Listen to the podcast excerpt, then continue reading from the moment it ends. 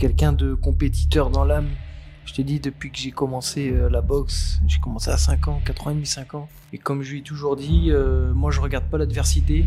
Si tu veux Michel Soro, si tu veux Dylan Chara ou, ou d'autres à l'étranger, je dis peu importe. Moi je m'entraîne, je suis là pour, euh, pour m'entraîner, pour boxer. Et tu me dis une date de combat et puis on se prépare et puis on va se casser la gueule sur le ring.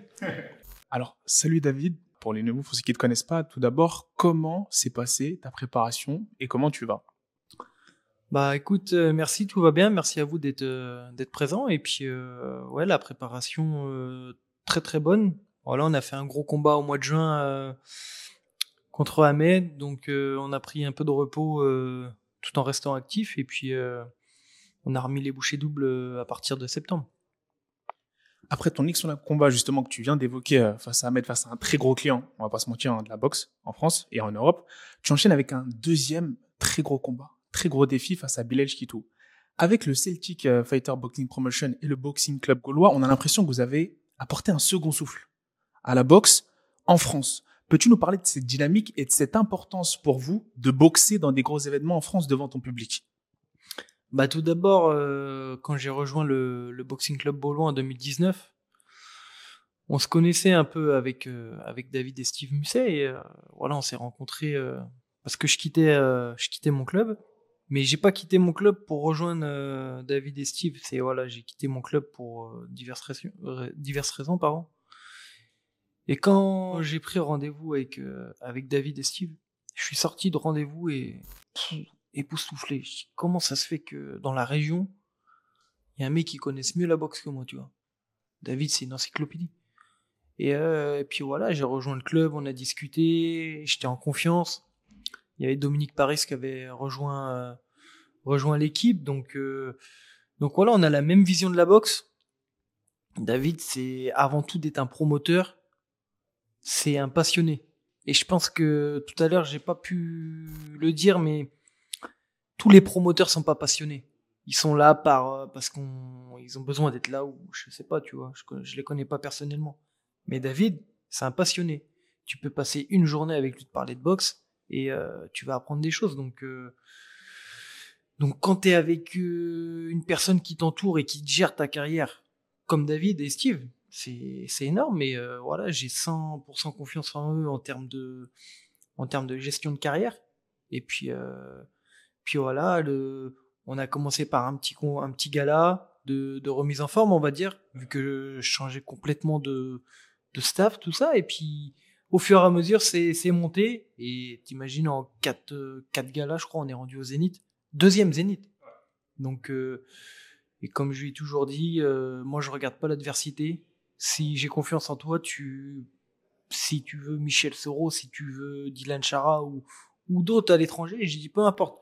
Moi je m'entraîne, je suis là pour, euh, pour m'entraîner, pour boxer. Et euh, tu me dis une date de combat et puis on se prépare et puis on va se casser la gueule euh, sur le ring. Alors justement, tu parles d'adversité dans ton dernier combat. Hein, face à Mel, il y avait pas mal d'adversité. Tu as pu démontrer que même sous pression, tu avais cette capacité à développer ta, belle- ta belle boxe. Cependant, comme en témoigne son dernier combat à ton adversaire, Bilal est justement connu pour beaucoup avancer sur ses adversaires. Le vois-tu comme le boxeur le plus dangereux que tu aies vu affronter jusqu'à présent? Euh, ouais, on va dire que face à Ahmed, euh, voilà, c'était un combat euh, vraiment de base. Avant de boxer, c'était un combat tactique. Voilà, très très gros technicien Ahmed, et euh, on se connaissait depuis l'âge de 14 ans. Donc, euh, mais le problème de de mon combat face à Ahmed, c'est que je l'ai trop regardé. Je me suis trop dit, je boxe Ahmed, tu vois. Pour moi, c'était c'était énorme. la- J'ai dit quand j'ai commencé la boxe anglaise à 14 ans, les gens ils me parlaient d'Ahmed El Moussaoui comme euh, maintenant on parle de Floyd Mayweather. C'est-à-dire le fait de me dire tiens tu vas boxer Ahmed. pff. Là Bilal c'est différent, c'est un peu moi qui est dans la peau de, de Ahmed dans, dans ce sens-là, tu vois. Après euh, Bilal il, il comment on va comment, comment je vais te dire ça, il est il est actif sur les réseaux et la pression il me l'enlève un peu, tu vois. Il me l'enlève parce que il passe favori avec euh, ses paroles et, et ses vidéos.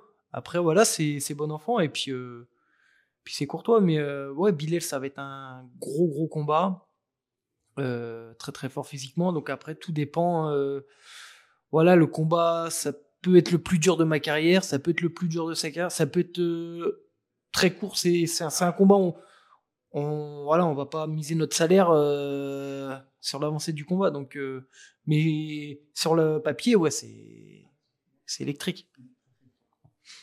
Tu as pu parler justement des, des, réseaux sociaux et comparé à ton adversaire, justement, c'était très discret. Et il y a une phrase que j'aime bien que tu dis souvent, c'est la boxe qui parle, comme tu le dis si bien. D'où te vient cette humilité malgré ton invincibilité et ton gros palmarès et ta grosse expérience? Est-ce qu'il y a des boxeurs sur lesquels tu prends exemple en particulier ou même des personnes qui t'ont inspiré ces valeurs?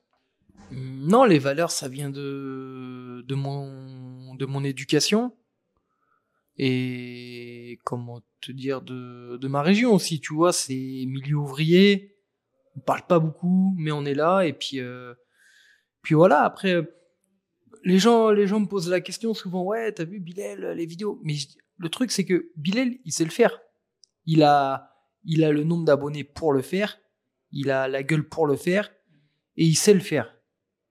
Et moi, même si demain j'avais 200 000 abonnés, je, je pourrais pas le faire parce que je sais pas le faire, tu vois. Je suis pas comme ça. Donc, euh, soit on laisse, soit on l'est pas. Et moi, je sais pas le faire. Donc, euh, je vais pas, je vais pas faire quelque chose que, que je sais pas faire. Je sais boxer, je boxe. Et puis, euh, et voilà, j'essaye de, de, rester moi-même et euh, j'essaye pas de donner. Euh, je pense que Bilal, il montre sur les réseaux euh, ce qu'il est, tu vois. Il est comme ça, il, il est flambeur un peu, il... mais voilà, c'est sa nature. Moi, ma nature, c'est c'est pas trop de me montrer, tu vois. Là, je suis casanier, je suis avec mes enfants, ma femme, tout ça, mes amis, et puis voilà, on s'entraîne dans l'ombre.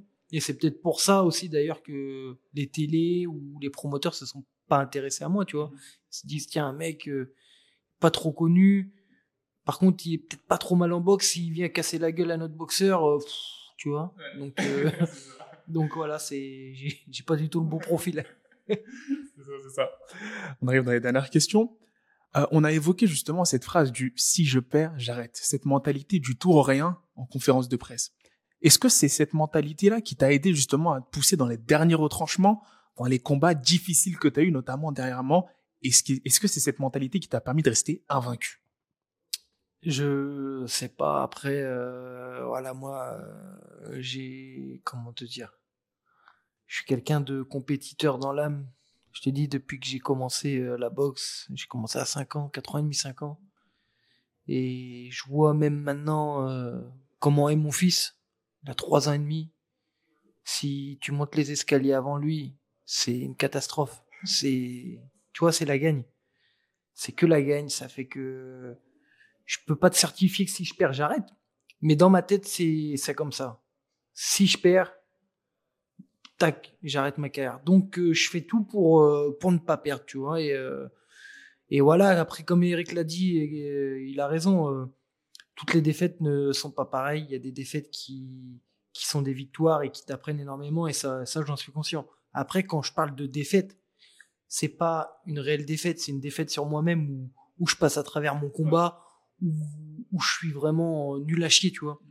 Si demain je boxe Bilal, je suis à 100% de mes capacités et bat, tu veux je te dise quoi de plus? Je peux pas être déçu de moi, j'étais à 100%. Je peux pas faire mieux que, tu vois. Donc euh, voilà, c'est si demain il me bat et je passe à côté de mon combat, je fais, je fais n'importe quoi, c'est là, là, tu, tu, peux pas t'en remettre des choses comme ça. Donc j'essaye de pas avoir de regrets, tu vois. J'essaye de, voilà, de gagner, de gagner, de gagner, puis de, d'aller euh, voilà voir euh, mes objectifs, euh, le plafond le plus haut possible. Sachant que tu es très bien classé mondialement, hein, que ce soit bah, dans les différentes fédérations, 19e notamment, ou même sur BoxRec, très très bien classé, avec une victoire sur Bilal. Chiquito, est-ce qu'on peut s'attendre à ce que toi et ton équipe promotionnelle ayez pour objectif de combattre potentiellement à l'étranger ou de ramener un gros combat international pour essayer d'accrocher soit l'une des quatre ceintures majeures, ou du moins de grappiller encore plus un classement ou un éliminatoire dans l'une de ces quatre ceintures majeures? Bah écoute, euh, l'objectif de David Musset, il est simple, c'est de faire les... de, de monter euh, marche par marche. Donc euh, voilà, si ça passe avec Bilal, automatiquement on va monter de niveau. Après, on sait que niveau budget, voilà, les Anglais, les Américains, c'est compliqué. Là, on m'avait proposé un combat, tu vois, en Russie, contre le numéro 3 Boxrec, je crois. Gros, gros boxeur. On avait accepté, hein.